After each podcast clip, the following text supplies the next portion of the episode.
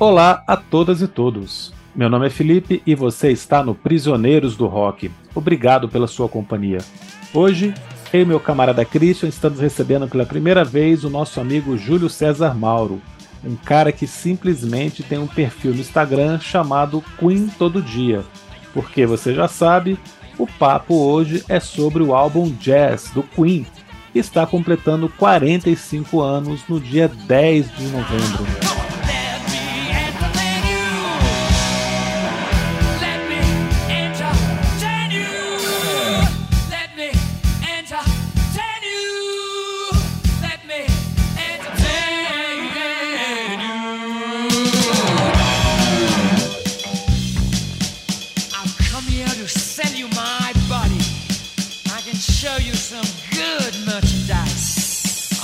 Sétimo álbum da discografia da banda, Jazz encerra um ciclo de produção acelerada. O primeiro disco do Queen é de 73, então foram sete discos nesse intervalo de apenas cinco anos. Só para ter uma ideia, o Queen lançaria mais sete discos depois do Jazz, até a morte do Fred Mercury em 91. Mas o Jazz também encerra outra fase da banda, para muita gente, ele é considerado o último álbum da fase clássica, ou diriam alguns críticos mais mordazes, este seria o último grande disco do Queen. Então, eu queria começar o nosso papo fazendo essa pergunta para o nosso convidado Júlio. Júlio, você acha que o jazz conversa ainda com a fase clássica do, do Queen? Ele se aproxima do News of the World? Ou ele está mais próximo da sonoridade já dos anos 80? Qual é a sua opinião? Salve Felipe, salve Christian, obrigado. Primeiro quero agradecer aí pelo convite. É... E respondendo, Felipe, eu acho que tá meio a meio. Né? Não é não é nem a fase clássica e nem a fase dos anos 80. Ela, eu acho que é um disco, é um ótimo disco de transição entre, entre as entre as duas fases, né? É, é ele está literalmente no meio, né? Isso aí a gente pode ir falando durante todo o episódio aí, que acho que as próprias faixas vão dizem muito sobre isso, né? Sobre tanto a fase clássica, né, dita clássica, quanto a fase a fase dos anos 80, né? Muito bem, posso responder essa também? Claro, claro. muito bem, muito bem, pessoal. Olá todo mundo, Christian falando aqui, Felipe, meu amigo, um abraço, bom estar com você. Júlio, cara, o cara tem um perfil chamado Queen Todo Dia, melhor que chamar ele só se viesse o Brian May participar com a gente, né? Porque, assim, é, é, ele logo depois, né? Se ninguém da banda pode vir, a gente chama o Júlio, né? Ei, Júlio. Então, assim, é, é, eu acho que esse, esse disco, é, o jazz, né, do Queen, que a gente está falando hoje, ele é, eu acho, eu acho, particularmente, que ele é um encerramento desse, desse ciclo, é, digamos, dessa segunda etapa da banda, assim. Eu acho que o Queen 1, Queen 2 o Sheer Heart Attack são uma coisa, né? São ali o começo. A partir da the Opera, eu acho que vem um ciclo novo, que são quatro álbuns. Né? The Opera, The, Races, News of the World e o Jazz. Né? Eu, acho que essa, é, eu acho que é a fase pela qual a banda talvez seja é, mais lembrada. Os números são muito bons, né? Quer dizer, a, o the Opera, The, Races tinham ficado em primeiro lugar no Reino Unido, né? E o News of the World ficou em quarto lugar. E nos Estados Unidos também, top 5 e tudo, né? Terceiro lugar, segundo lugar, ali ficaram super bem posicionados, né? Depois eu acho que a banda passa por aquele períodozinho ali. É o The Game, né? Um disco já bem bacana. Mas acho que esse meio a meio que o Júlio fala, para mim, é o The Game. Né, que a sonoridade começa a mudar, e aí né, passa por um, um turbilhão ali, Flash Gordon, Hot Space e tal, tem essa coisa né, mais estranha, aí os fãs torcem um pouco o nariz e tal, né? Preciso, apesar do Hot Space ter Under Pressure e tal. Mas acho que eu, eu fecho o ciclo no jazz, assim. O, jazz, para mim, ele tem todas as características é, dos discos anteriores. Né? Uma, uma ampla gama de influências musicais, né? Cada compositor da banda jogando em direções, às vezes, absurdamente contrárias, mas... Não contrárias, mas é, difusas, né? Mas o som soando Queen, né? Quer dizer, aquela guitarra que você reconhece há anos, luz de distância, aquele vocal aquele contrabaixo, a bateria, e mesmo os outros vocalistas, né, o Roger Taylor e o Brian May. Então eu vejo várias conexões do jazz com os discos anteriores. E acho que ele fecha um ciclo, na minha opinião. O que você acha, Felipe? Não, eu estou mais pro lado do Júlio. Eu concordo que é um disco que começa a fazer essa transição. É, a gente uhum. tem algumas faixas aqui que apontam para anos 80. E mais do que isso, ele é um disco com faixas curtas, né? É um disco que, é. apesar de, de algumas, sonoramente, ter algumas coisas mais arriscadas, mais experimentais, mas de modo geral ele tudo é muito pop. né? Uhum. A faixa mais longa, as faixas mais longas tem quatro minutos, tem faixa de dois e pouco, então na média está em três e três e meio. É, eles não estão também fazendo coisas mais tão, tão compridas, tão esticadas como acontecia. Já no News of the World também já começa um pouquinho essa transição, né? E aqui acho que está consolidado, realmente é o disco que eles estão apontando para um outro rumo, ainda que o, a mudança para o The Game seja muito, o The Game seja uma mudança muito maior, né? Uhum. É, mas eu fiz essa pergunta também porque ao longo dos anos eu escutei muita gente falando que isso que eu falei, né, que o jazz, o jazz fecha a fase clássica, mas muita gente falando mal. Muita uhum. gente não gosta do jazz. Sim. É, inclusive na época que ele foi lançado, ficou famosa a crítica da Rolling Stone que, que destrói o disco, né, que é uma coisa uhum. absurda, ridícula, até virou piada né, que é um cara chamado Dave Marsh, que chega a dizer que a banda é fascista. É isso mesmo. Por causa do, do, jazz, né? E faz umas comparações malucas, assim, é um artigo engraçadíssimo até, mas que pô, na época foi uma coisa muito agressiva. É, então o jazz ficou com essa fama em algumas pessoas que eu não consigo entender por quê. Eu não consigo ver o que, que tem aqui que não tinha no, no principalmente nesses quatro que você falou, né? É. que possa desagradar e irritar tantas pessoas, né? Você tem músicas gigantescas aqui, gigantescas, em relação à, à qualidade, à, à, fama, né? A, a serem adoradas pelo público.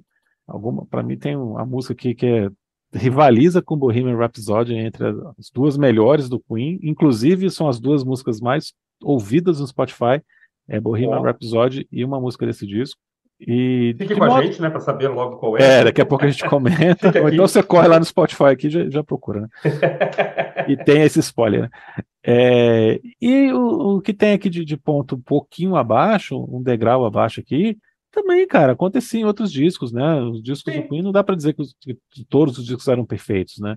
Eles não. sempre foram discos com muita combinação de estilos, muita mistura, muito, quatro compositores. Né? Então sempre teve uma coisa um pouco des, é, desnivelada mesmo e era normal, né? E gente que odeia algumas faixas que eu adoro e vice-versa. Né? Uhum. Então eu não consigo entender essa aversão que algumas pessoas têm para esse disco, que eu acho simplesmente fantástico. Então.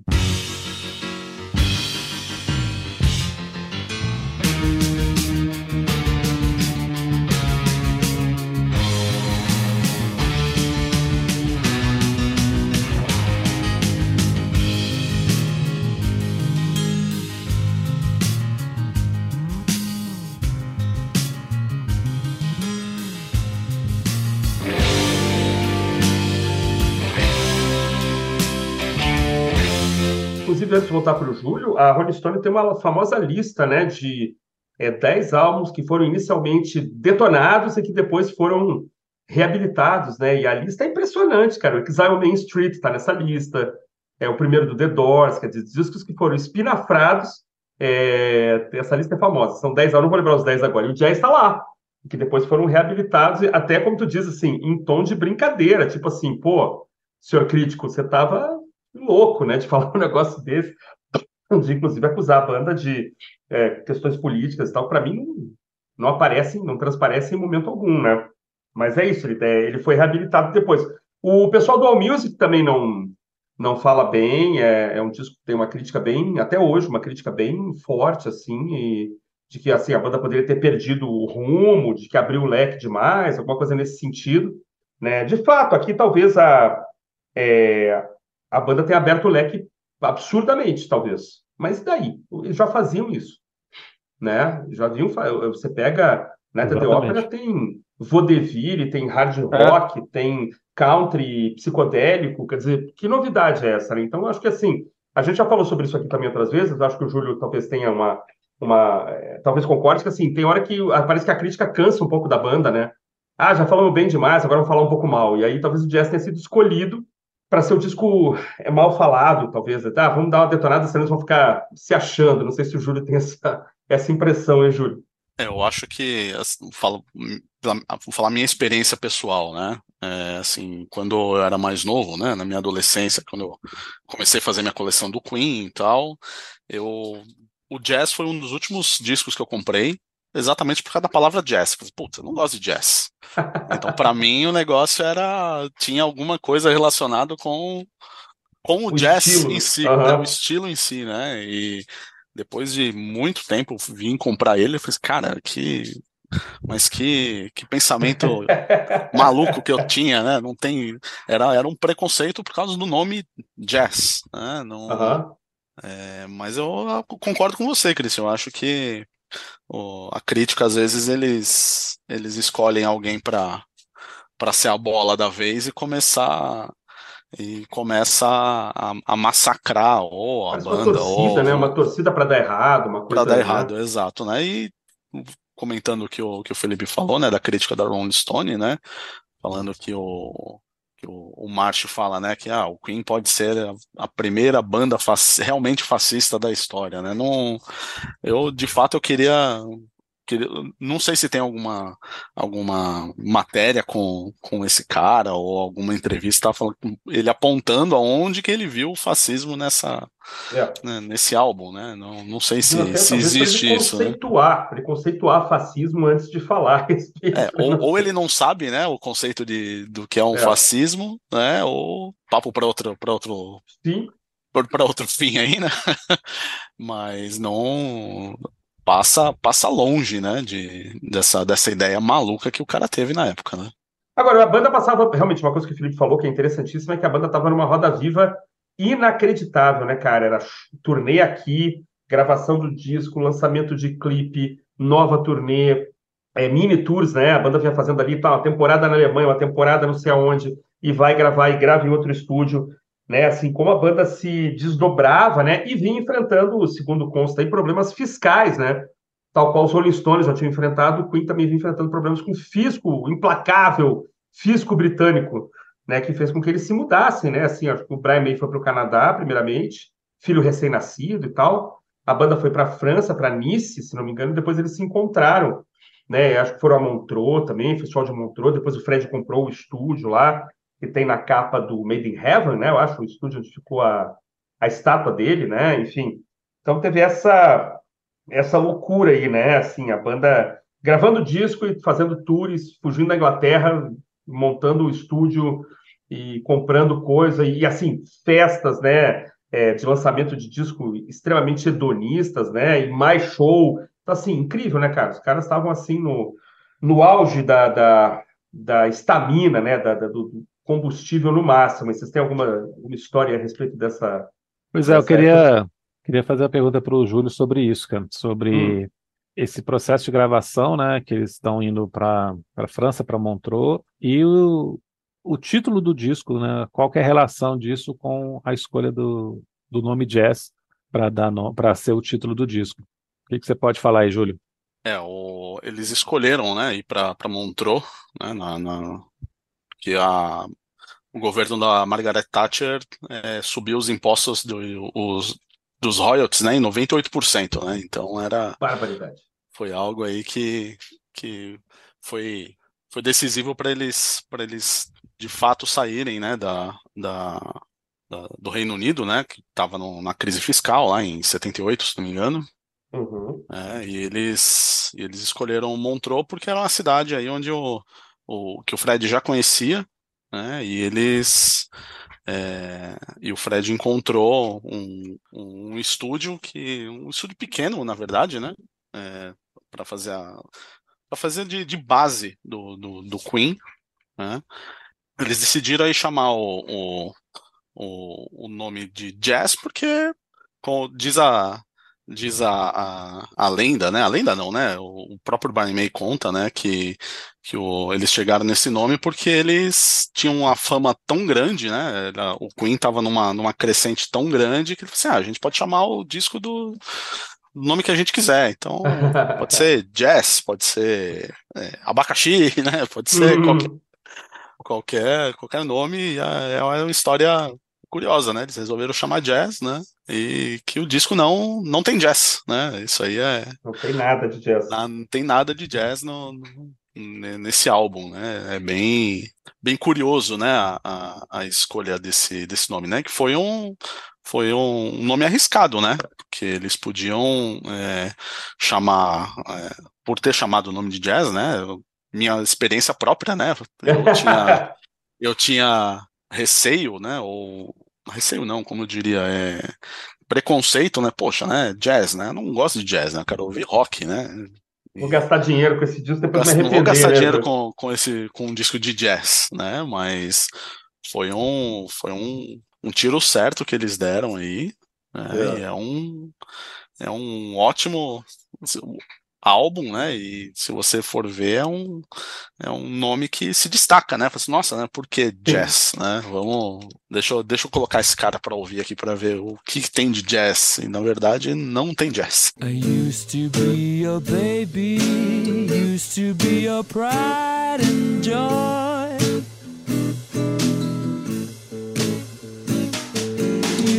To take me dancing just like any other boy. But now you found another partner. You left me like a broken toy. Mas então, aí nós temos essa, esse nome, né? E uma capa também curiosa, né? A banda também. é, eu acho talvez a capa menos pretensiosa. Vamos falar da capa? A capa tá até então menos pretensiosa, assim, da, menos trabalhada, parece. Eu não sei, é bonita, né? Tem uma coisa meio. meio. É, tem um quê de psicodélico, não Tem, sei, né? tem uma ele ele me ele me lembra de longe assim o, o do Black Sabbath. É, acho que até Qual? um uma edição que eu acho que até o nosso amigo Marcelo Scherder most- é, mostrou Ah. pra gente uma vez que tinha uma, tem uma espiral no meio do selo do disco. É, Hum, eu não, não sei se de época do Black Sabbath tinha alguma coisa parecida, mas são as mesmas cores, preto, branco e, e púrpura, É. rosa, alguma coisa É. do tipo assim. assim, diz a lenda que o, que o Roger Taylor viu uma pichação no Muro de Berlim parecida com essa. Eu sempre, eu sempre achei que era uma coisa evocando o disco, né? O disco de vinil, né? Quase como um disco rodando dentro do outro.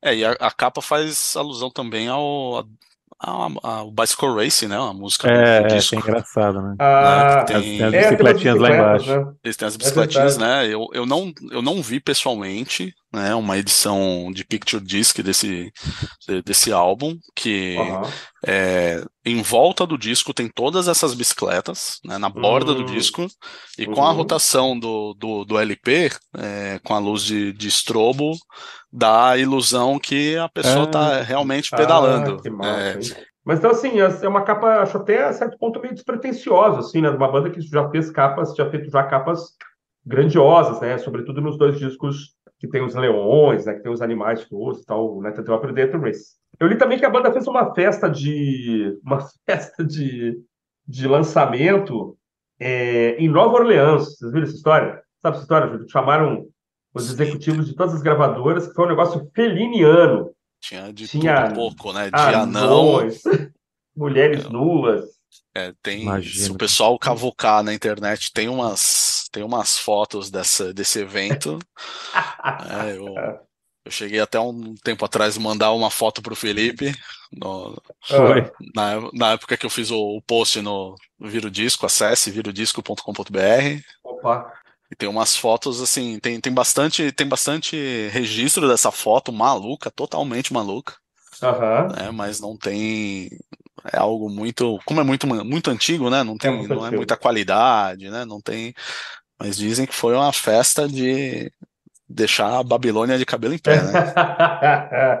E eu li também que foi a primeira vez que os representantes da EMI é, americana e a Electra, é, EMI inglesa, Electra americana, enfim, primeira vez que eles se encontraram. Eles fizeram questão que os executivos fossem todos, e aí rolou essa coisa de é, anões e mulheres de topless e tal, lutadores de lama, que foi uma, uma loucura. É, o- o, o texto do, no livro do, do Martin fala, né? Teve, tinha desde é, lutadores de luta livre, anão, malabaristas, é, dançarinos Zulu, dançarinos voodoo, strippers, drag queens e monociclas, mono- monociclistas. Cara, Então um tinha, tinha orçamento. dual Z, né? Tinha tudo, né? E ele fala, né? A festa tornou um dos eventos mais selvagens organizados pela banda por uma banda de rock, né? É, e um detalhe interessante também, Júlio, esse álbum eles voltam a trabalhar com o produtor que tinha feito o, a Night of the Opera, né? O Roy Thomas Baker. Ele volta para trabalhar junto com, com o Queen. Você, tá- você tem uma história, você, até escreveu sobre isso lá no, Vira o Disco, sobre essa volta dele, né? É, o, o Roy, ele não, não participou, né, do News of the World e do Day at the Races, né? É, e aí, por um acaso, né, um amigo do, do Fred encontrou, é, é, um amigo dele estava tava fazendo um, produzindo um disco, né, fazendo um disco, né, e o produtor era o, era o, era o Baker, né? Aí o Fred meio que acertou de novo os ponteiros com ele, né? Meio que fez uma produção junto com, com o Mike Stone, né? Que era que foi quem assumiu aí a produção do Queen, né? Que é um o engenheiro de som responsável, né? é, pelos cinco primeiros álbuns da banda aí, né, e ele meio que dividiu aí a produção com do Mike, o Mike Stone junto com com o Baker, né? Aí voltou a essa parceria aí de, de, de longa data aí do é mais entre o Fred, né? Foi uma, uma exigência do Fred isso, né? Do que de tirar, né? O, o Mike Stone de toda de toda a produção. Ele não estava gostando muito das da, por onde a banda estava tava sendo apontada, né? Pela produção dele. Trouxe um, um cara que ele já tinha que eles já tinham trabalhado anteriormente, né? E que deu aí a, a direção aí para essa chamada parte clássica da banda, né? A, a, a era clássica da banda, né? Aí, E claro, numa banda como o Queen, isso não, não pode deixar de ser falado assim, quatro egos ali em permanente. Ah, fiz uma música, eu também. Os caras todos compunham, né? Então, ainda que não fosse declarado ainda, assim, talvez nesse período, mas claro que todo mundo quer fazer o seu melhor, né? É, são quatro, quatro compositores de mão cheia aí, né? Até, Sim. até o Roger, às vezes, né? Tirando uma ou outra música dele aí. Né? O Júlio, eu Mas- costumo, eu costumo falar o seguinte, cara, nesse ponto eu acho eles superiores aos Beatles, porque o Ringo era um compositor, era, mas assim, mais limitado. Aqui não, cara, aqui os quatro são, né, 4 a 3 aqui, Queen versus Beatles, capacidade de composição para mim é 4 a 3 com todo carinho pelo Ringo, Ringo, se estiver nos ouvindo, um abração, mas para mim é 4 a 3 aqui, Queen versus Beatles. É, o- o- os quatro têm letras maravilhosas, né? São maravilhosas e por que não dizer geniais algum- Uhum. algumas, né? Uhum. É bem, é bem completo. Você, você foi perfeito aí, o o Christian, falar compa- e- nessa comparação do, do 4 a 3 né? É, 4 Quatro 3. compositores e três vocalistas bons, né, cara? Claro, Sim. um, um vocalista é um monstro, mas os outros dois cantam bem, cara. Eu acho que o Brian May tem as, as próprias músicas ali que são feitas para ele cantar. E o Roger também, cara, o que ele canta só ele pode cantar, né? É, Também é acho. muito peculiar o estilão dele ali. é. Aqui até que não, até aqui até que ele não pega tão pesado assim, mas em outros discos é, é absurdo, né? Ele tem É, um ele vai pegar agudo pesado muito na, na alto, ele, última, é, na última faixa, né? Ele vai pegar pesado na É. última faixa. ele tem um agudo muito alto, ele tem uma voz muito arranhada, muito peculiar, né? Muito legal. É, e por curiosidade aí, para quem não, para quem tá nos ouvindo aí não sabe, né? O, o John Deacon, né? Nunca, nunca cantou nenhuma faixa do Queen, né? da- das músicas do Queen, salvo o coro do Bo- Bohemian Rhapsody, né? Que tem a participação dele, mas Ninguém sabe aonde, né? ninguém sabe aonde, né? Que tem, tem tanto, tem tanto overdub ali, né? De, Não, sério, John Deacon participa do. Eu achei que ele nunca tinha feito nada. Todos, todos eles participaram do, do coro do, do, do Bohemian, né? Mas Caramba, eu não acho sabia. que só para, acho que para nisso. Não, É. não, ninguém nunca ouviu uma, uma nota sair, que saia, tenha saído da, da voz dele, que tá gravado Todavia, no, no todavia, ele acetato tem, todavia ele tem composições absolutamente maravilhosas, né, cara? Maravilhosas, né? Compositor E de- um convenhamos, né? baixista, Um cara. baixista de mão cheia Cara, que tinha muita, muita lenha para queimar quando ele se, se aposentou, né? tinha, infelizmente ele, ele resolveu parar cedo, né? Mas é, eu fico sempre impressionado, cara, como, como tá tudo bem, assim, tá tudo ok, guitarra, piano, daqui a pouco o baixo vem serpenteando, cara, ele arruma um caminho ali, cara. Eu sempre fico impressionado. E nesse disco tem trechos também incríveis, cara. Daqui a pouco tá lá o baixo. Você fala assim, cara, nesses oito segundos aqui, com todo o piano clássico do Fred, com toda a guitarra fabulosa, o baixo prepondera, cara. E depois ele sai, assim como ele entrou, ele sai. Aí ele volta de novo e sai É, de é, novo. né? Sendo John. Deacon, né? Sendo é, ali, fica na. Ó, vou ficar aqui na minha. Quando eu for para aparecer, eu vou aparecer. Ó, É. brilhei, deixa eu voltar para o meu canto de novo aqui, né? E era dele, né? Ele criava, né?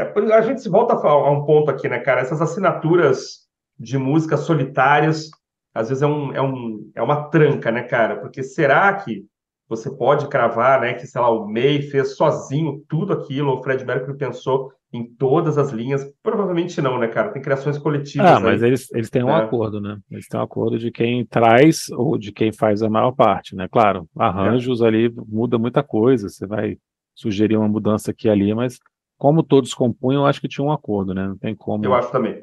fugir disso, né?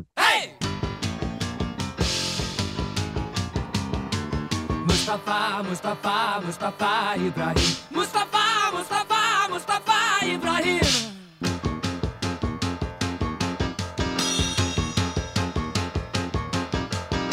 Mustafa Ibrahim, Mustafa Ibrahim.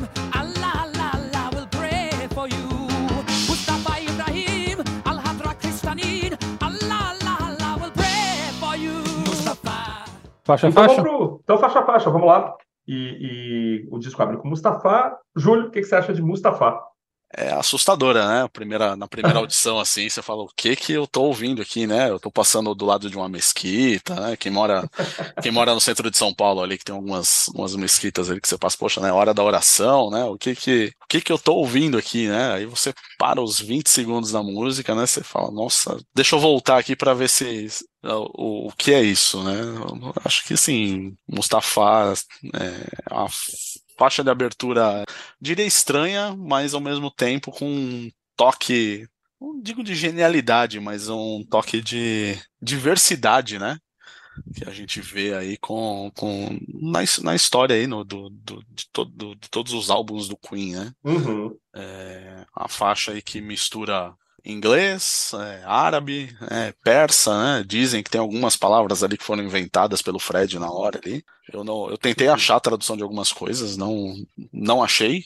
Há muito tempo tenho procurado alguém que saiba o que, que ele está falando, mas não, em lugar nenhum traduz, né? Nem em Google, nem em materiais oficiais, nem nada. né? É uma faixa que, que começa com som característico, né? De quem já ouviu, né? Um som de mesquita chamando para oração, né? Um, é uma é um som bem bem peculiar, bem bem é, bem característico, né? E chama atenção, né? Eu acho que, que por uma foi, foi uma escolha uma escolha acertada numa faixa de abertura, né? Falei assim, ó, tô te chamando a atenção aqui na primeira faixa aqui, né? Eu gosto da, da faixa, assim, né? Tenho, tenho amigos que quando fala do, do, do álbum Jazz, né? Tem um amigo especial, um abraço Rafael, que ele mesmo já fala, cara, Mustafa é pra mim a, uma faixa genial, assim, que fala tudo e não fala nada ao Cara. mesmo tempo, né? Pela, pela sonoridade que ela passa do disco, né? Cara, vou abrir divergência, então. É, Eu entendo, viu, Júlio, que você falou que essa o objetivo da banda, assim, de abranger é, o maior número de possibilidades musicais, né, assim, possíveis, especialmente nesses quatro álbuns, né, a partir do A Night at the Opera.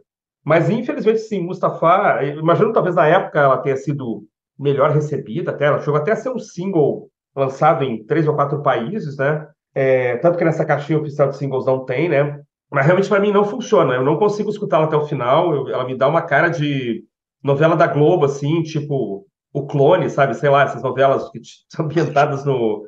A no Jade vai abrir, vai aparecer pela porta. então, assim, não funciona para mim. Eu, eu realmente coloco junto com Stay Power, que abre o Hot Space, né? Porque a banda é uma banda de grandes aberturas, né? Músicas inacreditavelmente maravilhosas, assim, abrem os discos, né?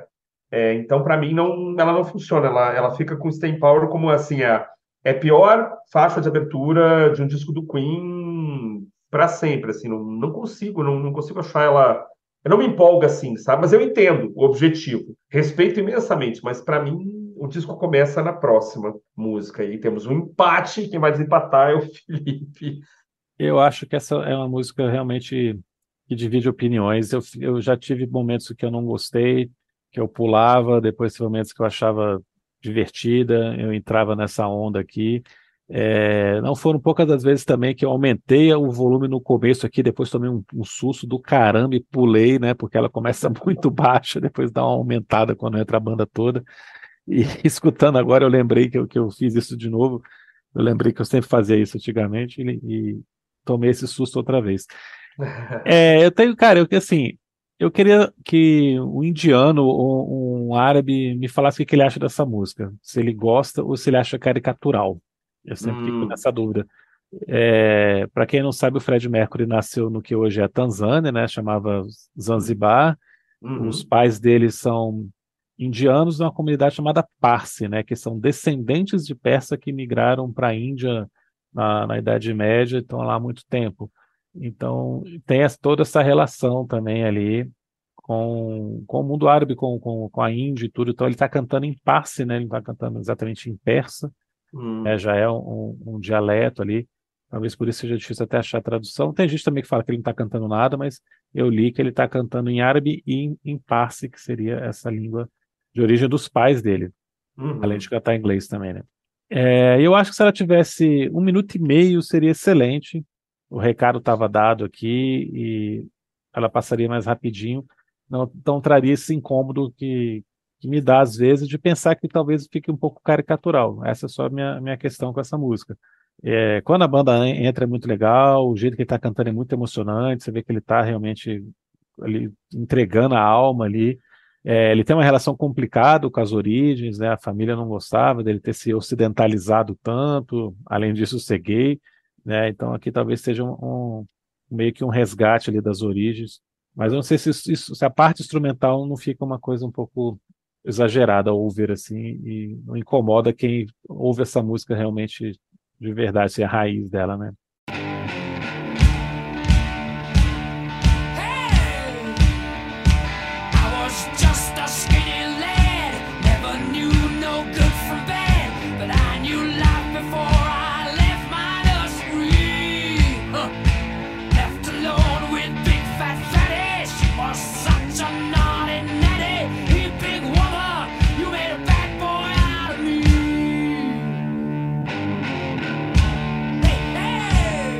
Mas aí o disco passa para uma das grandes músicas da carreira do Queen, com uma, uma letra que hoje em dia seria muito problematizada, mas que putz, fica muito engraçado por ser uma música do Queen, né? Por ser, apesar que foi escrita pelo Brian May, mas o, o Fred Mercury tá, tá cantando isso, não deixa de ser engraçado, não deixa de ter uma ironia muito grande.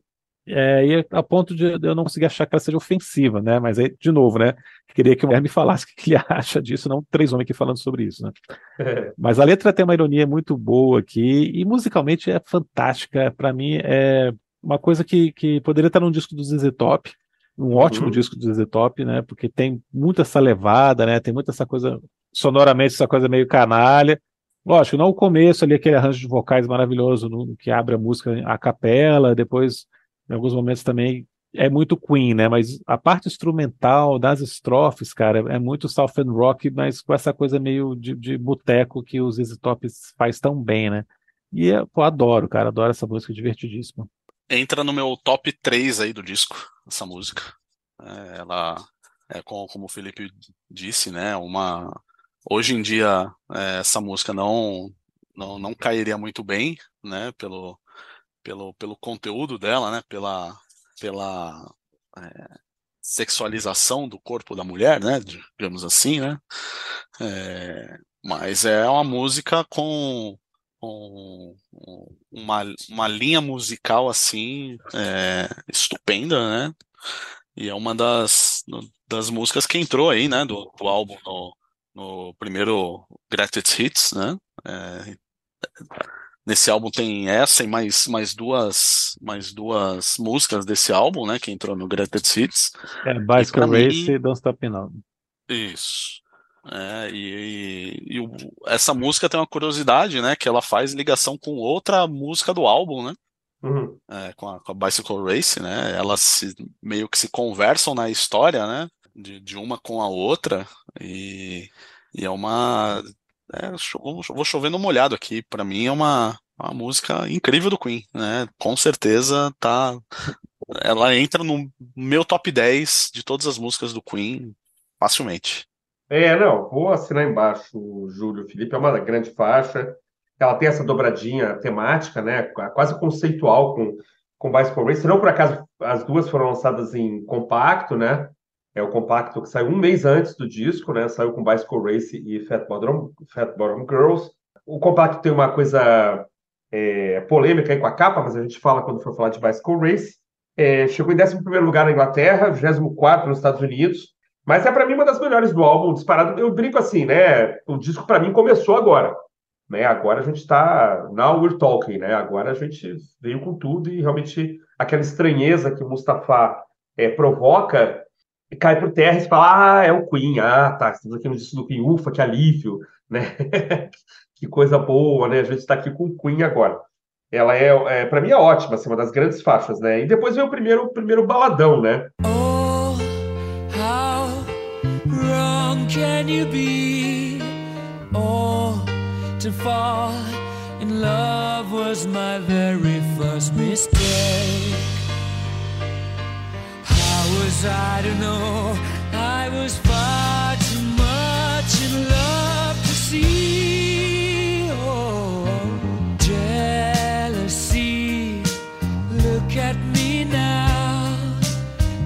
É, Jealousy, que é aquele baladão, né, do Fred com piano, uma guitarra meio emulando uma cítara, né, um, um sitar. É, o baixo do Joe com absolutamente maravilhoso, né? Então é, é, bonito demais, assim, né? Esse som, essa música foi lançada como single também em alguns países. É, Brasil, inclusive, até procurei, não achei é, a capa desse disco aqui no Brasil. Eu acho uma música lindíssima, cara. O Fred, cara, é, é um belo compositor, né? Desse tipo de faixa meio, meio Paul McCartney, né? Meio, meio Elton John, meio Billy Joe, esses baladões ao piano. Ele faz isso muito bem, né? Em vários álbuns e essa é uma grande faixa que acho até um pouco esquecida, assim, nos comentários né, do disco se fala muito de Don't Stop Now, Bicycle Race, é, é, Fat Bottom Girls, essa música fica meio perdida. Não saiu em coletâneas, né? Essas coletâneas principais não tem Jealousy, mas acho que ela poderia estar tranquilamente. É lindíssima, lindíssima faixa. Adoro Jealousy, sempre gostei. Eu gosto muito da interpretação do Fred aqui, o tom que ele dá, cara, ele dá um tom de desalento, assim, cara, uma tristeza na voz profunda, assim uma forma, puta, com uma delicadeza ao mesmo tempo, uma música que, que ele faz, ele toca também com, com precisão incrível. Eu só acho que ela está no lugar errado aqui no disco, hum. cara. Eu não, eu não, me conformo dela estar tá entre Fat Bottle Girls e Bicycle Race. Eu acho que ela perde um pouquinho por causa disso, assim. Dá uma hum. caída muito grande de dinâmica, para depois acelerar de novo, ela fica ensanduichada aqui, ela não merecia, cara.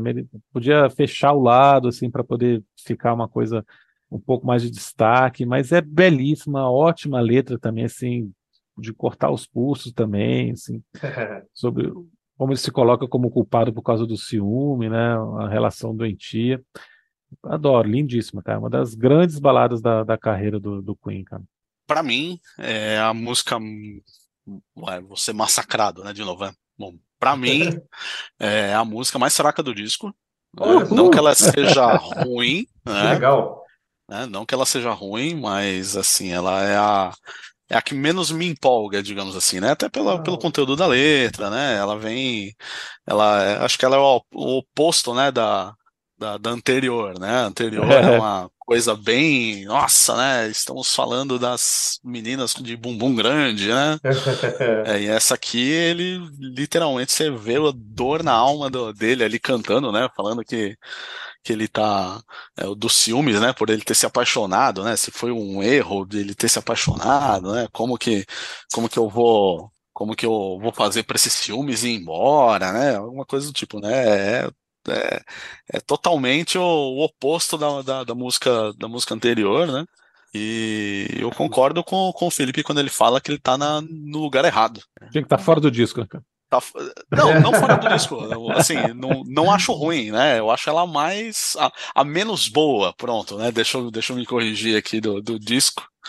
Né? Eu acho que ela deveria, concordo, fechar o, o lado A é, e seguir aí, né? O, o Fat Bicycle, né? Assim como é o single do que, que, que foi lançado, né? E como é também no, no, no Greatest Hits, né? Eles fizeram essa, esse favor, né? Para todo mundo, né? De colocar uma, uma faixa atrás da, atrás da outra, né? Que eu acho que seria, seria o, o posicionamento correto dela, né? Mas de novo, né? Não, não acho ela ruim, né? Para mim ela é a menos boa do disco.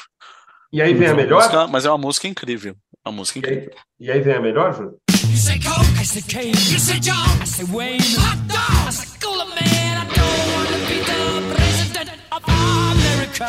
You say Smile, I say Cheese. Cartier, I say Please. Income tax, I say Jesus. I don't want to be a candidate for Vietnam or Watergate. 'Cause all I want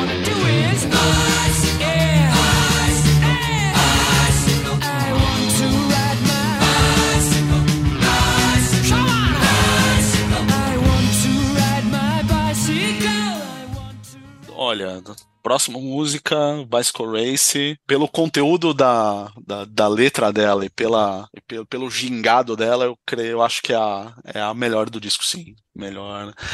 Vem Bicycle Race, pra mim é Bicycle Race, Don't Stop Me Now e, e, e Fat Bottom. Né? Uhum. Essa, essa é a minha ordem, já, já me adiantando aqui, né?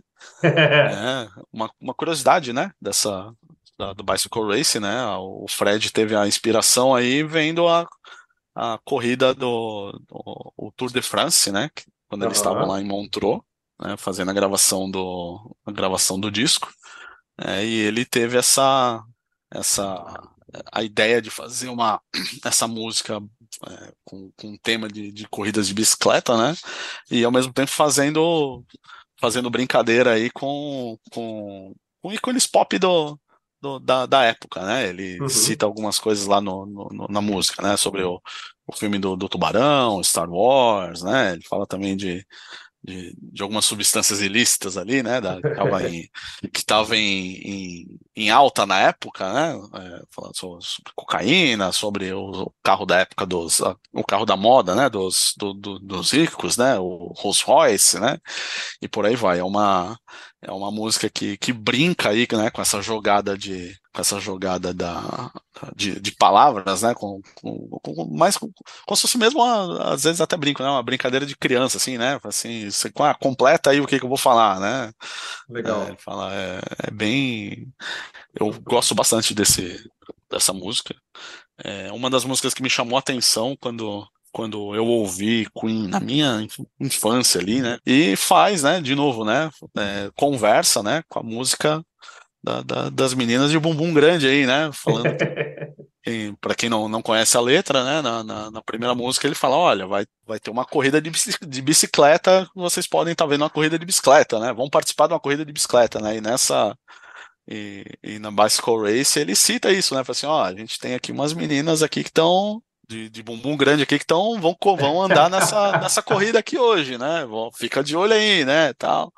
Né, aí já essa, essa jogada assim entre as duas músicas eu acho eu acho incrível, né? E de novo, né? Vai o que a gente comentou anteriormente, né? É, essa devia ser a sequência natural aí do, do- das, das músicas no, no disco, né? Deixando o Jealousy aí para um, um outro momento. É, cara, é isso aí, ela dobradinha com Fat Bottom Girls, né? E aí foi o primeiro single, teve uma, esse vídeo famoso, né? Que eles fecham o estádio de Wimbledon e colocam 50 garotas nuas para andar de bicicleta. Isso deu, causou alguma polêmica, lógico, né? A capa original traz uma menina de bicicleta, mas aí em alguns lugares pintaram, né? Por cima uma, uma calcinha vermelha é, no bumbum da moça. Né, em alguns lugares foi proibido mesmo. O- o- na caixa de singles tem a capa que saiu para a Hungria, que é uma moça loura desenhada, né? E a- a- o corpo dela é a pista, né? De corrida, então as bicicletas estão estão passando exatamente em cima dela, enfim, né? Em outros lugares eu vi que é só uma foto da banda, né? Mas cara, a melhor música do disco que o Júlio falou, referências à, à cultura pop, Superman, Frankenstein, John Wayne, né? Ele falou do Guerra nas Estrelas, do filme Tubarão, mas para mim é a melhor música do disco, cara. É, e uma das melhores da carreira da banda, sem dúvida.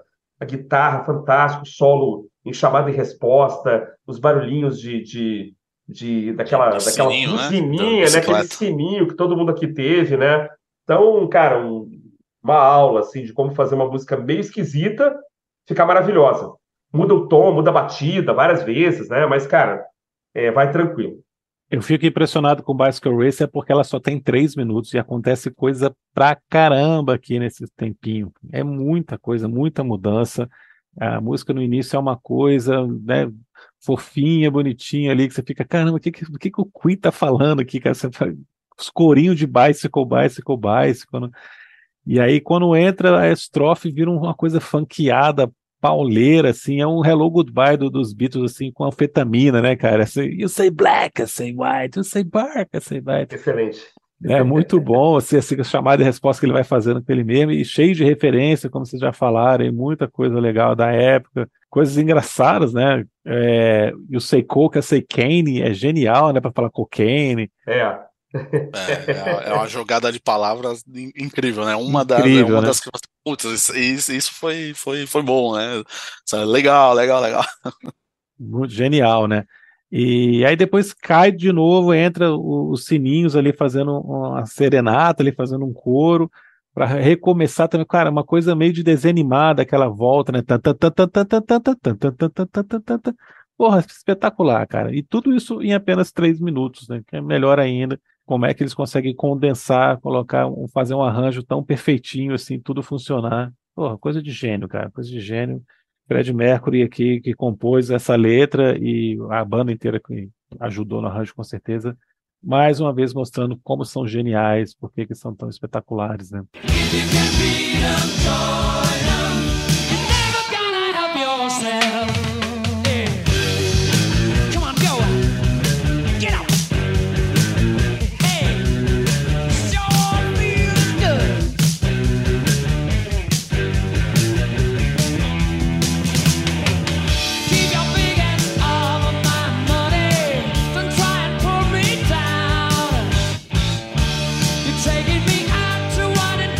Aí nós passamos para a primeira faixa do John Deacon no álbum, If You Can't Beat Them, rockzão, rockzão clássico, assim, com detalhes assim fenomenais também no- no- nos arranjos vocais, principalmente nos refrões, são impressionantes.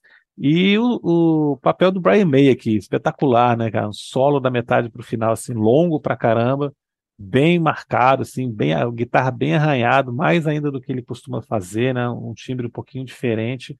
É um rockzão bacana, assim, que um show de realmente devia ser fantástico de, de, de escutar, né? Gosto bastante de vocês. Cara, é uma música. Eu gosto bastante da música, né? Ela, ela manda, traz uma. Passa uma, uma mensagem, né? Do, do, falando, né? Do, do, do que o mundo do entretenimento pode trazer de perigo pro pessoal, né? É, pra, pra, pro pessoal, pra banda, né? Falando de, de desperdício de dinheiro, de festas assim, festas aquilo, daquilo lá. E se a gente for ver, acaba casando totalmente o contrário, né? Do que foi a festa de lançamento desse álbum, né? Fala do, do- literalmente do É, desperdício de dinheiro, né? É uma, é uma mistura aí, né? Do, bem maluca aí, né? Do, do que caracteriza, do, do que, do que mostra, né? O que, o que é esse, esse álbum aí, né? É, ele faz, poxa, né? Como assim, né? Eu tô te mostrando, tô, tô cantando pra você qual, pra não desperdiça dinheiro, né? Você, é, se você não tá se sentindo bem, sei que você jogou errado, né? Fazendo algumas, literalmente falando, né? Do, do- do- dos problemas aí que, é o, que, o, que o showbiz aí traz para uma pessoa, né? E não, não surpreendendo ninguém, né? A festa de, de lançamento do álbum é totalmente o avesso do que essa, do que essa, do que essa letra traz, né? Para pro ouvinte, né?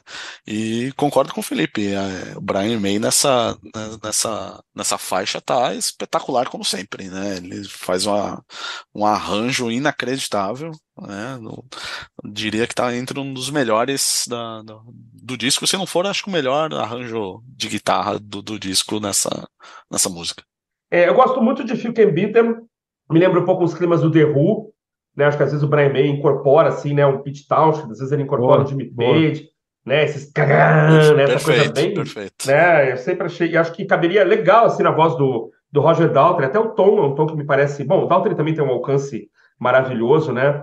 Mas acho que faria muito legal assim. E, e, de forma alguma isso é um, um desdoro. As bandas estavam ali todas, né, naquele, naquele cenário do hard rock, e essa me, me lembra bem é, esses climas, né, do, do, essa dinâmica, grandes riffs de guitarra, como Want It All, né, como One Vision, né, algumas músicas do Queen que tem essa coisa do, do riff fortíssimo, né, do, do guitar driven, né, a guitarra conduzindo ali a, a música. Eu acho legal uma coisa que o, o refrão entra quando você não está esperando, né, de repente entra o refrão, né, If you can be, tu fala assim, não, peraí, não, na contagem não era para ser agora, né, parece que falta uma, uma estrofe. É, acho que só ela é um pouquinho maior do que deveria ser. Ela é um pouquinho longa, né? Ela vai cravar em é, 4 Ela é mais longa do 4 e disco. 15. É 4 e 15. Mais longa É. do disco. É isso, né? Então, assim, é só isso. Acho que ela. Não sei se distou, porque as outras são menores, mas acho É. que ela vai um pouquinho além do que deveria. Mas, assim, é só para falar alguma coisa é, ruim. Mas nada que, nada que desabone, não.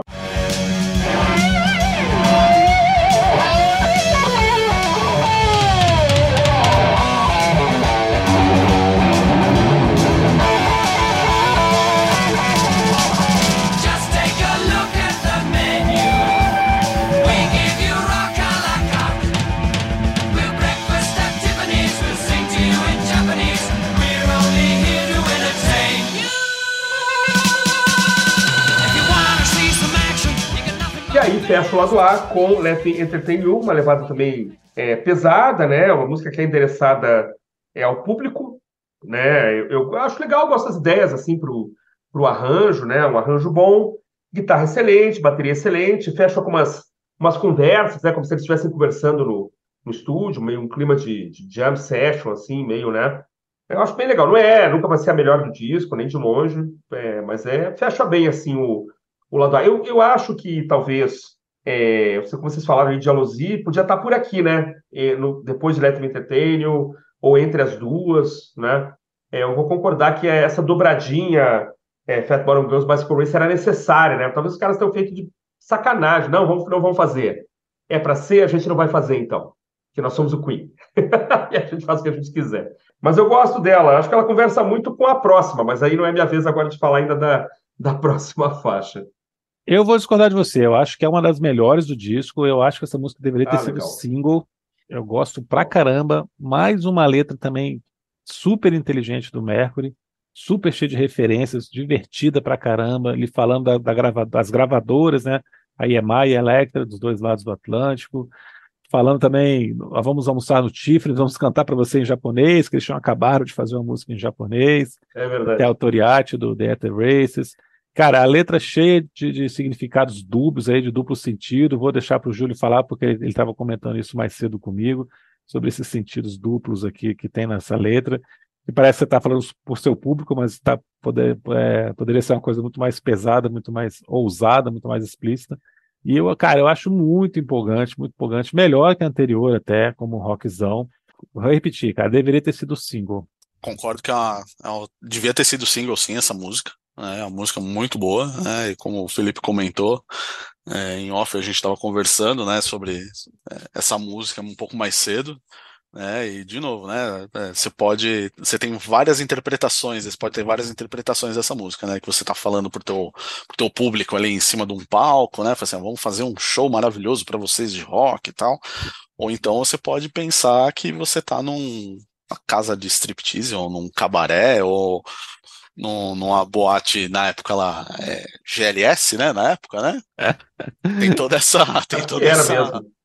Né, tem toda essa é, essa, du- é, essa duplicidade aí no sentido da, da, da, da música, né? Como o Felipe falou, né? Tem, eles falam, né? De do, do ah, vamos comer um japonês, fazendo, citando, né? O show que eles fizeram, o, o show e a, e a, e a música em japonês, né? No Japão, né? Mas aí também tem parte da música também, assim, olha, vamos fazer uma, vamos fazer aqui um sessão de sadomasoquismo, né? Fazer É, tem uma hora que ele tem, tem um, em uma das, das frases, né, ele fala, né, You're dig the New York scene, né? Se você for, for pegar o contexto, né, um pouco mais pra cima, né, da cena de Nova York nessa época era bem essa de, de, de todo mundo é, do, é de todo mundo, né? Tem toda aquela e ninguém é de ninguém, né? ninguém é de ninguém, né? Então vamos ali, né? Olha, é, é engraçado, né? Assim, quando, quando eu tava, tava, peguei a letra para ler hoje, assim, né? Quando eu falei assim, poxa, né, tem algo.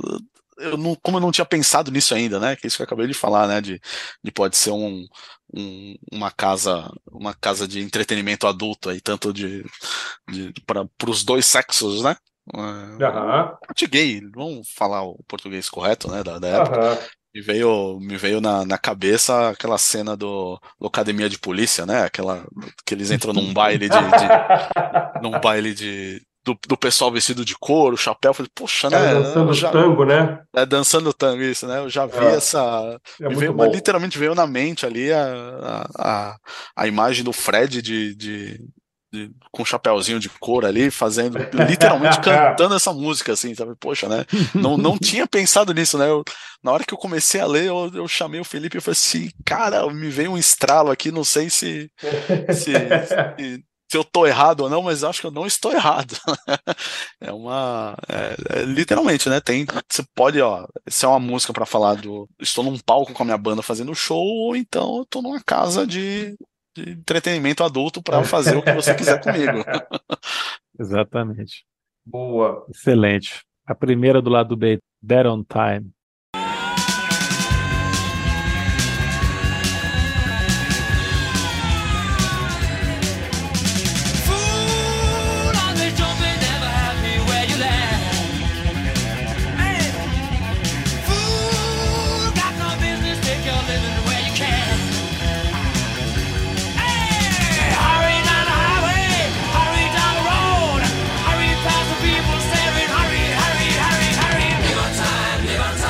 É mais uma faixa que impressiona pela capacidade da banda de, de criar um arranjo com essa riqueza, todo mundo tocando bem pra caramba, muito rápida, muito pesada. É um proto heavy metal aqui, já, ou já é um heavy metal, podemos falar, já estamos em 78, né? É, gosto demais do- da linha de baixo aqui do Deacon. A bateria do Roger Taylor também é puta, pancadaria, o cara tá descendo o martelo aqui. Muito legal. De novo, o Brian May também dá um show. Cara, e o, o- Fred cantando também, a, a forma muito acelerada, né? Os versos são muito rápidos, assim. E, mas mesmo assim, em um momento fica uma coisa embolada, fica uma coisa esquisita. Cara, é uma música que merecia mais destaque, é pouco lembrada. Eu mesmo não lembrava dela. E foi uma que eu voltei para escutar várias vezes, assim, porque é muito boa. E essa música ela faz, faz a referência, né? No Keep Yourself Alive, né? Do álbum de estreia aí, né? Do, no álbum de estreia do Queen, é, que nunca foi tocado, e essa música nunca foi tocada ao vivo, né? Em, É, in- inteira, né? Em nenhum show do, do, do Queen, né? Gosto bastante dessa, da- do, do tempo dessa música, né? Bem aceleradinha, né? Bem, ela passa o, o recado dela assim, num- numa forma bem rápida, né? E o- um- uma das, um- uma, uma curiosidade dessa, dessa música, né? Que uh, nos créditos do disco, né? Tem, é, tem- Deus está acreditado nesse, nessa música aí, né? No, no álbum, né? Por causa do trovão que o que o, que o Brian cons- é, gravando, né, no, no momento ali da um, um tempo um pouco antes da gravação, né, tava tendo uma tempestade muito forte próximo onde eles estavam gravando lá em Montreux, e o Brian brincando ali, fez algumas gravações de, de alguns sons ali, e eles resolveram colocar essa essa esse som do trovão aí, né, e foi devidamente creditado aí no, no, genial. no, no disco, né? Isso aí foi um toque de, de gênio ali, né? Do, esse crédito, né? E, e- e passa bastante aí a, sobre espiritualidade, né? Do, do, e os lados negativos da fama, né? Do, que pode se trazer para uma pessoa, né? É uma música que realmente o, o pessoal não, não lembra muito dela, mas é, cara, eu gosto bastante por ela ser, por ter essa ser, ser bem rapidinha, assim, sabe? É bem é, é bem, é bem gostosa de se, de, de se ouvir. Eu gosto, gosto bastante. Eu sou, sou suspeito, né? Das músicas do Queen, mas, mas eu gosto muito dessa, dessa música, sim. Puta música, né, cara? Uma, uma levada meio Led Zeppeliniana, assim, né? Cheia de climas e tal. É, tem É, amigos nossos que não vão gostar dessa música, hein? É, com certeza, com certeza. É, É, pô, os coros, é, assim, a forma como os coros entram, assim, é impressionante, né, cara? O Fred tá cantando, parece que não vai acontecer nada. Cara, daqui a pouco parece que se abre, assim, as portas do paraíso, pá! Entra todo mundo cantando junto, né, cara? Aquela coisa da, de quem já vem cantando junto há muito tempo, né? Você acerta a nota quase que por telepatia, né, cara? É muito legal isso assim, né? Isso acontece em algumas faixas, essa é uma delas. Eu acho muito boa, cara. Acho que, que a gente talvez tenha aqui a, a última música muito pesada, né? Assim, se a gente tiver as músicas mais pesadas do disco, você tem essa dobradinha, né? A faixa que fecha, é, as faixas que fecham, né? O, o lado A e a faixa que abre o lado B. Acho legal que o lado B vai virar uma outra coisa depois, mas a gente fala sobre É. isso já já. As Aí vira o disco, ali. né? Como diria o site para o qual a gente colabora. Não, já tinha virado, cara. Já tinha virado. Virou já. Você não dá impressão, né, cara? A, a primeira faixa do lado B tem uma ligação, acho, fortíssima É, com a é. com a última do lado A, né? Mas aí os caras viram a chave. Vamos falar que eles viram a chave, acho que é melhor.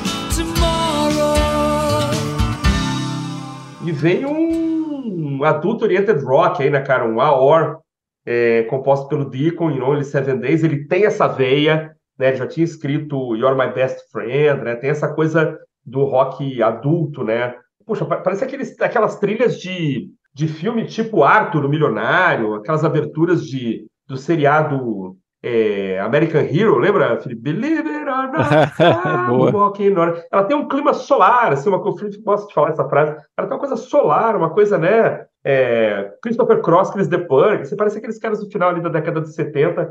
Eu gosto tanto dela quanto de My Best, You're My Best Friend, cara. Acho que o Deacon tem essa capacidade de, de fazer um troço super pop, assim, né, cara? Mas de muita qualidade, né? Então, acho uma, uma grande música, cara. Uma das grandes, aí, tirando os, os clássicos, assim, uma das, das grandes faixas do disco, cara, com certeza. Legal. Ela é uma das mais calminhas, né? É, realmente, a partir daqui agora a gente tem uma mudança no clima do disco como um todo, a partir dela. Eu acho, eu acho que ela tem mais cara assim de, de domingo à tarde, fim de verão, né? Que é uma coisa alegrinha, mas ao mesmo tempo tem uma pitadinha ali já de melancolia chegando, muito bem construída. Putz, não tem nada a ver com o que você estava escutando antes, mas ao mesmo tempo tem tudo a ver com o que o Queen sempre fez. Você lembrou bem de You're My Best Friend, sempre teve essas coisas assim ao longo da carreira. É, eu adoro a, a subidinha que tem na ponte, né, cara? Tudo, du, du, du, du, du, É, Wednesday. É muito legal, cara. muito legal. Perfeita. Né, dá um, todo um charme, assim, tem todo esse climinha mesmo, diferente de sessão da tarde, esse tipo de filme de sessão da tarde, né? Ótima Sem música, dúvida. cara, ótima música. É, surpreende, talvez vai desagradar quem estava vindo nessa pegada aqui do, do disco até então, mas aí você tem que entender que Queen é isso, cara. Queen se- sempre vai ter uma coisa dessa no meio e aceite, cara, porque é isso que faz a banda ser tão legal. É, e as surpresas não, não acabam aí, mas daqui a pouco a gente fala É. mais sobre isso, né? É. É, essa música, ela, é, vocês, vocês trouxeram bem, né? Aquela música que vem para dar aquela, aquela baixada na bola, né? Para dar aquela, aquela, aquela segurada ali na, na- na loucura que das batidas que estavam vindo, né? É um, é um rockzinho bem, bem suave, né? Que conta, que conta aí o, o, o dia a dia da semana aí de um cara que saiu de férias, né? Que teve a sua, sua paixão ali momentânea ali, né? Ah, literalmente, né?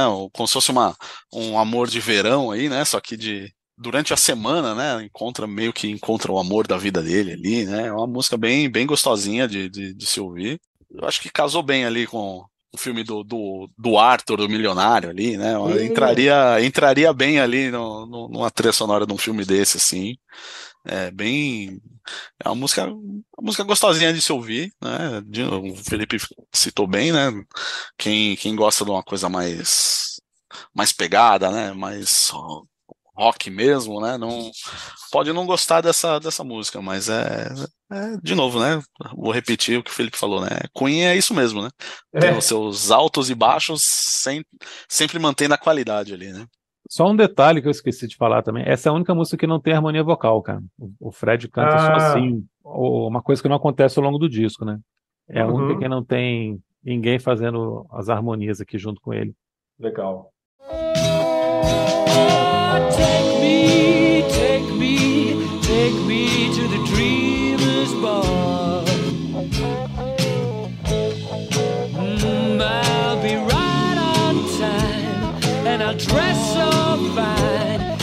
Love me when you see me. I won't have to worry. Take me, take me. Promise not to wake me till it's morning. It's all been true. É, a próxima faixa do disco, né, Dreamers Ball, é uma é um, um tributo, né, do, do, do May aí pro, pro Elvis, né, é um rock bem bem anos anos 60, anos 50, digamos assim, né? Ele fez essa essa música, né, em homenagem aí ao, ao, ao morte do, do, do Elvis, né? É, e contém uma mensagem aí, tem, tem uma mensagem aí sobre sobre perdas, né? Sobre as perdas da vida, né? Sobre morte, etc, né? E é e é bem uma, uma linha assim é, de um rock de New Orleans ali, um- bem, bem gostosinha, né? Bem, é, é vai, vai numa levada bem anos 50, 60 aí, vocês podem me corrigir se eu estiver errado aí. É, mas é isso mesmo. É, não, não entra na- nas, nas minhas favoritas do disco, mas é, é uma ótima música, não, ma- mantém o nível do disco, né? Tá, eu concordo. Eu acho que é uma, uma coisa que o, que o Queen já tinha feito, né? No Night at the Opera você tem essa coisa meio retrô, né? É, Uhum. Em Lazy Nona Sunday Afternoon e Seaside Rendezvous, né? Que são duas faixas que tem bem essa coisa, mistura um pouco de jazz, um pouco de rock dos anos 50, Charleston, não sei o que, tem essas coisas, né? E aqui ainda tem esse detalhe a mais que é uma homenagem ao, ao cantor Elvis Presley, que tinha morrido um ano antes. Então é legal, você tá dentro do, do- da, da linha do que falou. O Queen tem isso aí também e, e beleza, né? A gente já sabia e aqui tem uma faixa que evoca também. Não sei se a banda vai voltar a fazer isso, eu acho que não, inclusive. Essa coisa meio an- antiga, meio retrô. Não me recordo se em discos vindouros isso vai acontecer. Mas são três faixas que eu adoro, cara. Assim, eu poderia ouvir na sequência é, Lazy on Sunday Afternoon, Seaside Rendezvous e essa Dreamer's Ball. Ganhou o um Fashion. Lover Boy, Boy também. Ah, é, é entra verdade. Crazy Little Thing Called Love, né? Também tem É. essa, essa coisa, né? Que é, uma, Mas é aí é descaradamente, coisa, né? é, é um pouquinho É, o- eles- que a gente O falando. Fred, o Fred fala que ele queria que a música soasse como Elvis, né? Então, É. acho muito legal, cara. Acho que a banda, quando pisa o- lá no, no- numa coisa retrô, eles fazem isso com muita qualidade, porque eles têm muito conhecimento de como encadear essas notas, né? Tu tá vendo que não é uma música que tá numa, com acordes normais e naturais, né? Então, esses acidentes aí de piano, de guitarra, é, sempre eles fazem isso muito bem pela qualidade é, instrumental que eles tinham. É isso, cara. Linda música. Eu gosto demais de como o May tá tocando aqui. A música é dele, então a, a guitarra dele aqui se sobressai. Aquele timbre que é Brian May, você consegue perceber em dois segundos, né? Que, que é o, Ma- o May que está tocando. Harmonias vocais maravilhosas, também combina demais com o espírito da música aqui. Você parece estar escutando aqueles grupos vocais dos anos 50, né, os barbershops ali, que eram os caras É. cantando cada um num tom, fazendo a música só assim, né, a capela, que o jeito que eles cantam lembra muito isso. É, o- todo o clima da letra também é muito anos 50, anos 60, assim. E aqui o, o Júlio definiu bem, né? Tem uma pegada New Orleans aqui, de Nova Orleans mesmo, né? É. Talvez seja a coisa mais jazz que tem no jazz, seja essa, esse climinha aqui em Dreamers Ball, que tá essa puxadinha, né, principalmente no- nos solos, assim, que remete muito, né, a uma coisa Nova Orleans. Now you're moving free, get some fun. Join our dynasty, can't you tell?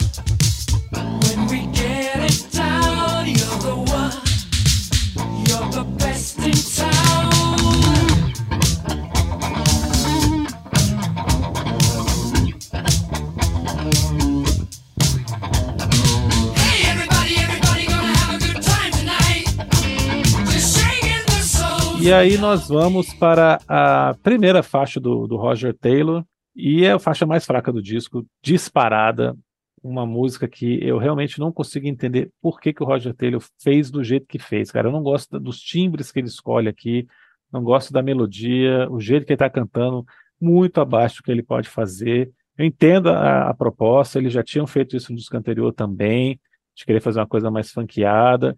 Estava dentro do clima do que estava acontecendo na música na época, né? Eles estavam se ligando nisso, vão fazer isso várias vezes a partir daqui, às vezes acertando, às vezes errando, né? Oi, Hot Space, estou falando de você. Mas aqui eu acho que também é um erro, cara. Eu não gosto de Funny. Tá bem que ela tem três minutos e meio, assim, quando já tá chegando no meu na minha, no limite da minha paciência, ele acaba, mas eu acho fraca, a mais fraca do disco. É, eu acho que essa música ela tá no disco errado, né? Ela devia ir pro Hot Space, né? É, essa sim, é, e corrigindo lá atrás, né? Essa sim é a pior música do disco, né? Ela não, não é, não, não, não casa, né? Com, com, com a proposta do disco, apesar de nem a, nem o, o, o título do disco casar com as músicas, né? Mas ela não, não é a mais fraca de longe, né? É, talvez, né? Ela tivesse lugar, né, no, no Hot Space, né, no dois, dois, três discos para frente, né, dois discos para frente, né, do, do que o jazz, é, e não é ouvível, mas para mim é é passável, eu, eu pulo, não tem sem sombra de dúvida, Perfeito. É, não tem muito o que falar dela não. É, eu acho que É, uma vez que é- a gente, uma vez que a gente conhece Another One Bites Dust, que é o, a evolução dela, né? Dizem que ela é um rascunho de Another One Bites Dust. A comparação é inevitável e Another One Bites Dust ganha de 400 milhões a zero, né, de Funny. Então, é assim, não tem assim, é, é for um incomparável, rascunho, né? foi um- feito um rascunho num, num guardanapo gordo, gordurento, né? Porque não, não dá para Não, não entender, tem, é. né? Não tem condição. É, mas é assim, é, é isso. A banda que se estava se propondo a fazer uma coisa meio funkeada, beleza. Eu também acho a mais fraca, mas é porque eu acho que a gente enxerga com outra perspectiva. Talvez na época ela tenha soado um exercício ali divertido e tal, mas a gente acaba né? comparando. É, exatamente. Gente acaba comparando É, e aí é, ela se ferra de verde e amarelo. é, eu entendo isso, cara, mas acho que o problema dela principal para mim são os timbres, cara, que ele, que ele usou, Ah, que sim. nem só que envelheceram mal, não, já eram feios na época. Você pegar coisas da época, você vai ver que não combina, não, que é ruim mesmo. É o que você falou, ele é pequenininha, passa logo e vem uma coisa linda depois, né, cara?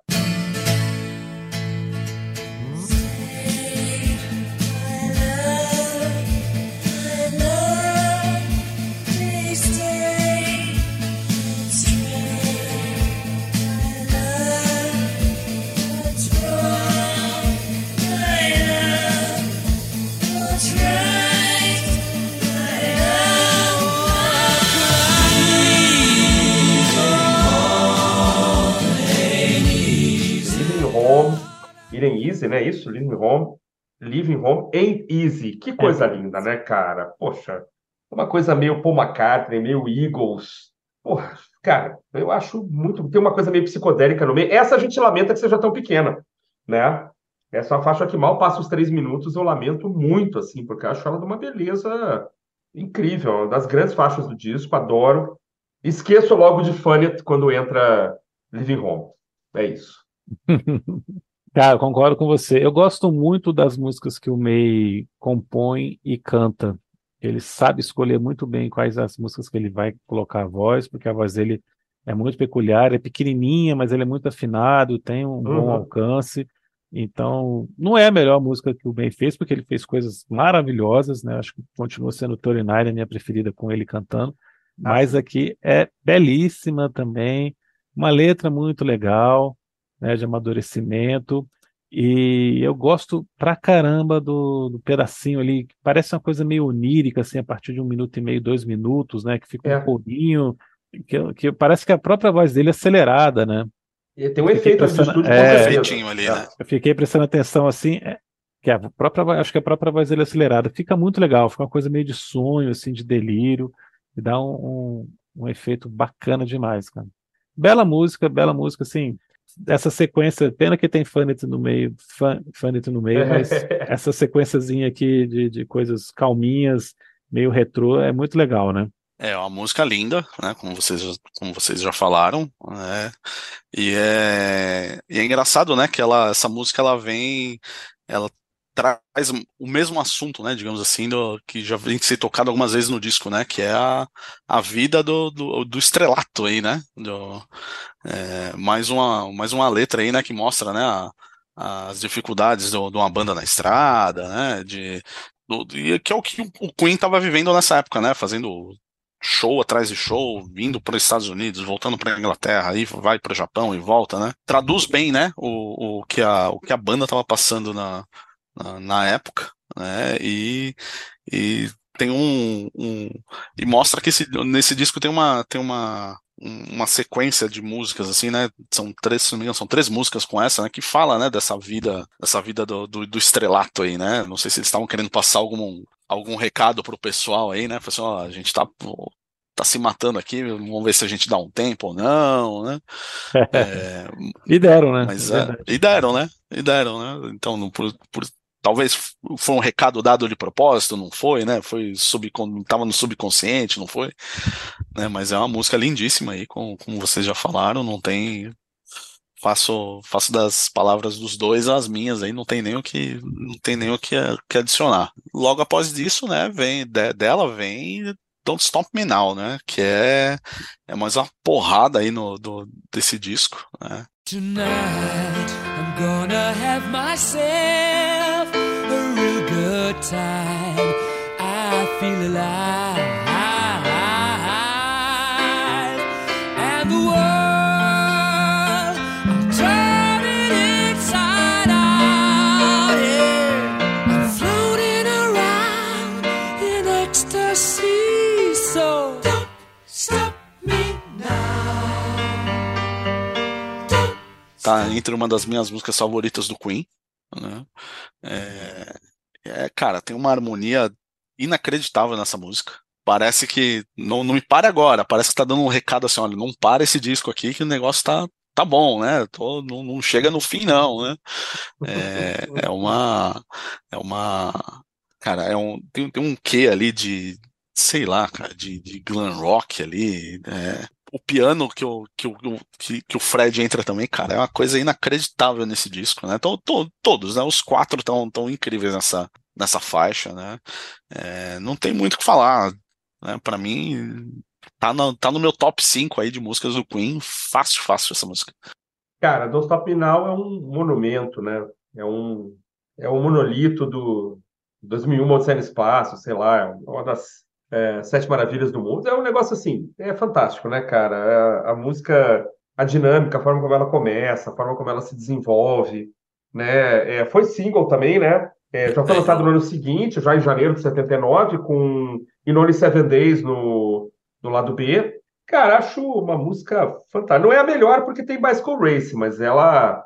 E também faz umas, umas referências, né? A carro, a, Lady Godiva, tem uma série de referências também de letra muito interessantes, né? Então, deve ser maravilhosa para tocar ao vivo. Acho que virou música obrigatória, né? Em show, fantástico, né? E a forma como ele está tocando piano e cantando junto também mostra como ele tocava bem, cara. Os, as paradas e a hora de acelerar, a hora de parar, é muito a dinâmica é muito legal, cara. E deve ser assim dificílima de reproduzir. Qualquer banda cover aí que queira tocar essa deve ser um, um desafio, cara, porque tu vê que os caras estão tocando a Vera mesmo, assim, né? Embora tenha, certamente usaram canais e tal, mas assim, tem um clima assim de que parece que a banda tá toda junta no, na mesma sala, né? No mesmo estúdio, que é um, um negócio muito bacana. Então, então para mim, a segunda melhor do disco disparado, uma das melhores da banda, sem dúvida. É, a segunda mais reproduzida do Spotify, né? Já ah, olha aí. Respondendo aí o. Pronto. o, no começo do nosso papo, né? É. Primeiro é Bohemian, depois é Don't Stop Me Now. Né? Cara, é até difícil falar de Don't Stop Me Now, porque foi a primeira música do Queen que eu me apaixonei, assim, talvez até acho que até antes de Bohemian Rhapsody. É, escutei a vida inteira, é aquela música assim de para se sentir bem, cara, para colocar para cima, quando você está feliz você coloca, você está triste tem que escutar uma coisa boa, eu coloco. Sempre curti demais, é, a música eu acho perfeita, tudo aqui, cada detalhe né, esse comecinho lento, o jeito que ela explode, o jeito que, que o Fred tá, tá tocando piano. Porra, acho sensacional. Não me canso, cara. Sempre vou escutar e, e vou ficar arrepiado. É, para mim, é a melhor música do Queen ao lado de Bohemian Rhapsody. Como eu falei no começo, essa posição aí do, do Spotify é, acho bem bacana por causa disso. Porque, e, e na época que ela saiu, é, nem fez tanto sucesso assim, né? Chegou, pegou nono lugar no Reino Unido e uma posição baixíssima no, nos Estados Unidos, posição 86. Verdade. Mas, curiosamente, ela depois apareceu no, no, no, Greatest Hits, depois apareceu em filme, apareceu um monte de lugar, propaganda de televisão. Ela tem 4 milhões de cópias vendidas. nos Estados Unidos hoje, né? Foi certificado em quatro vezes platina recentemente até, Caramba. também contando com essa, com essa, com esses plays do Spotify tão grande aí. É, É, ela teve um aumento de, de reprodução porque ela é a música que encerra o filme do Queen, né? No- Ah, sim. Os créditos do Queen fecha com ela, né? Então, É, e o filme fez um sucesso absurdo, né? Então isso ajudou pra caramba também. É, eu tava vendo que a quantidade de, de, de plays dela no Spotify é o dobro de qualquer música dos Stones, cara. Bah, Do U2 ou do Led Zeppelin. bah. É no uma Stones coisa- eu entendo, mas o resto, opa, polêmica. É. Treta, tretinha. É uma, é uma matéria, uma matéria que eu estava vendo da própria Billboard falando isso, né? Que é uma, como ela era uma música considerada menor quando apareceu e que acabou se tornando esse monstro aí, essa, esse monolito, como você falou. Cara, eu, eu amo Don't Stop Me Now, melhor faixa do disco, e, e é isso. Quem discordar de mim é porque não escutou direito, escute de novo. Brincadeira, Dá brincadeira. pra ter mais de uma melhor ou não? Dá, Várias, dá, mesmo dá, assim, dá. um empate, né? Claro, Então, cara. Quando é Queen, pode sim, porque é tudo muito bom, né, cara?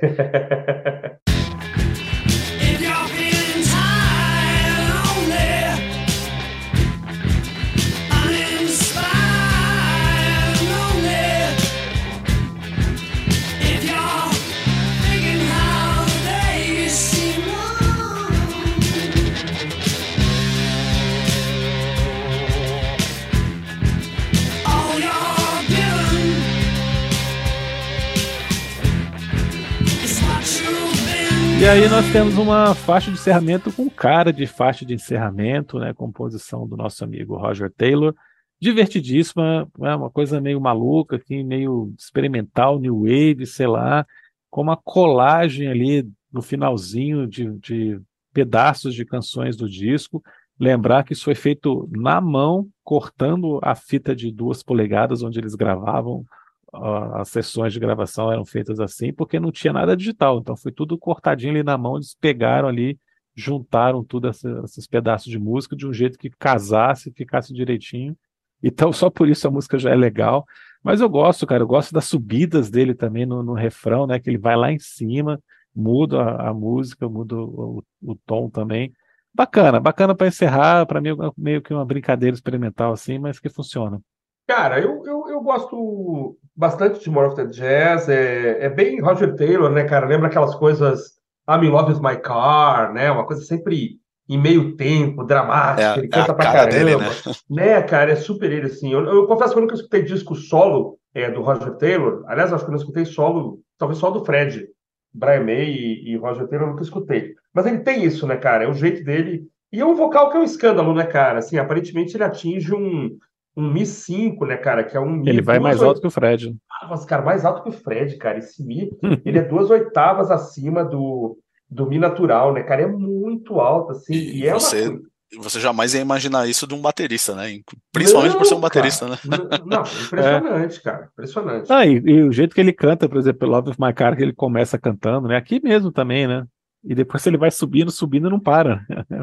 É, exatamente. E é um, e é um agudo que tem assim. é, ele sabe fazer o agudo com drive, né? Com aquele, aquele É. arranhado bem forte. E também, se precisar cantar limpo, quando ele vai de novo, é, quando precisa suavizar, ele É suaviza. só Então, peito cara- ali, né? Oi? Desculpa. Ele faz voz de cabeça, voz de peito junto ali, não precisa forçar É. nada, né, cara? Não, cara, é muita versatilidade, é muito talento. Mas ele entra uma coda, né, com vários pedaços de música, depois volta essa, essa canção aí, né, é, More of the Jazz. Então, acho que ela tem uma coisa bem exótica, é o que você falou. Para fechar, tá ótimo, né? Talvez ela não coubesse em nenhum outro lugar, né? E ela fecha muito bem esse que é um grande álbum, né, Júlio? O que você acha de More of the Jazz? Uma loucura gostosa de se ouvir, né? É Meio que um popurrí de tudo que a gente ouviu, né? Do, no disco, do disco inteiro, né? Mas muito bem, muito bem cortadinho aí, né? Como o Felipe falou. É uma música muito gostosa, assim, para finalizar um disco, né? Você finaliza o disco com aquela vontade, poxa, acho que eu vou colocar de novo pra, pra ouvir, né? Não, não, não termina com aquele, pô, finalmente acabou, né? Essa- jamais. esse disco aqui, né? É, Jamais. talvez se, se tivesse é, acabado com outra música, né? O Funny por exemplo, né? Não, não teria essa, não teria essa, é, essa vontade de, de quando acabar a música, você fala assim, poxa, acho que eu vou ouvir de novo esse disco aqui para ter uma, uma, uma segunda, uma terceira opinião, né? Mas é uma música bem gostosa de se ouvir. Vocês falaram, né? O Roger aí com, com um vocal inacreditável, né? Até, é até surpreendente, né? Digamos assim, né? De novo, né? Não, não que o baterista não saiba cantar, né? Mas é, com- cantar com qualidade, né? É, é bem, bem raro você encontrar um, um, um baterista aí que, que tenha um- uma qualidade vocal tão boa quanto, quanto do Roger, né? Temos números, Felipe? Temos números, Carlos. Chegou ao segundo lugar na parada britânica, sexto lugar na parada norte-americana, é, platinado nos Estados Unidos, vendas totais aí estimadas em 5 milhões ao longo do, desses 45 anos. É, vendeu menos do que o anterior, vendeu menos que o posterior, mas estava ali dentro do boa vendagem que o, Queen passou até a partir do A Night at the Opera, né? Sempre passando de casa de milhão aí é, de vendagens nos Estados Unidos e na Europa, né? Então, é, como a gente falou no começo, ele teve uma recepção um pouco dúbia no- pelos- pela crítica, mas o público curtiu pra caramba, né? As posições da parada mostram isso. E ficou com algumas músicas, algumas músicas que saíram dele que se tornaram eternas na carreira da banda. E eu acho que, no geral, cara, a gente falou aqui de alguns pontos um pouco abaixo e tal, coisas que, que não agradam todo mundo, mas é, a conclusão é que realmente, né, o Queen estava vindo numa sequência de grandes álbuns e esse é mais um deles, né? Eu acho, cara. Eu concordo plenamente. Acho que essa, essa tetralogia aí que começa no, no Night at the Opera e vem até aqui é pelo que a banda vai ser conhecida e falada. Claro, uma série de outros discos bons e tal, mas assim, esse, esse quarteto de discos é, é imbatível, cara, na minha opinião.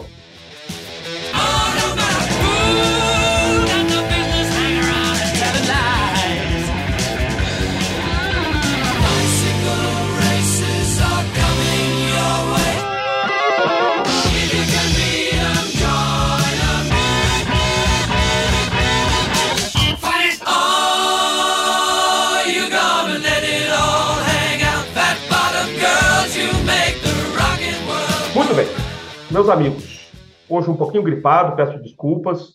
Tentei aqui disfarçar um bocado, mas sei que eu não consegui. A gente está encerrando mais um programa aqui do nosso podcast Prisioneiros do Rock. Hoje estivemos falando sobre os 45 anos do sétimo álbum do Queen, o disco Jazz. A gente acha aqui, acho que por unanimidade, que vale demais conhecer esse álbum. Sim, ele tem algum momento aqui e ali que talvez você não goste, né? Nós aqui mesmo falamos isso, mas é um descasso que está dentro ali do, do que é chamado de fase clássica da banda, talvez, né? É, nós tivemos com o Júlio César Mauro, nosso amigo. É, Júlio, você quiser falar um pouco aí das suas redes sociais, onde você está, e aí depois a gente, a gente faz o encerramento. Só lembrar é, que nosso, nosso programa, é, nosso podcast está na plataforma Orelo, né, que é um agregador de podcast. Você pode é, baixar o aplicativo, escutar é, da mesma forma que escuta nos outros uh, aplicativos, só que aí você, é, cada audição aí tem uma, uma monetizaçãozinha pequena e você ajuda o, o podcast, a, a gente aqui, eu e o Felipe, a continuarmos esse trabalho, este labor of love, né? Esse trabalho a, afetivo aqui que a gente faz com a música. Nós estamos lá também no Instagram, todo dia tem atualização. Nós estamos no coletivo virodisco.com.br com nossos amigos é, Scherer, Brode e Melão, e participações especiais, como a do Júlio, por exemplo. E então a gente fica muito grato aqui com a, com a, com a presença aqui de todos que estão nos ouvindo. E semana que vem tem mais. Júlio, onde o pessoal te encontra, cara? Diga lá. E muito obrigado pela, pela participação hoje, obviamente. Vamos lá, eu que agradeço, Christian e Felipe, né, terem me convidado aí participar do, do podcast, né? Antes da gente, da gente ter uma amizade, eu já ouvi o podcast, né? Então foi uma, foi uma surpresa boa então, a gente, a gente ter se encontrado nessa. É, quero agradecer de novo pelo convite, né? E vocês podem me, me encontrar. Eu tenho um perfil, como vocês já falaram, né? Do, no Instagram, Queen Todo Dia, né? O, tem uns amigos que estão falando que podia se chamar Queen quase todo Queen quase todo dia, né? Porque tô com um sério problema de, de postagem.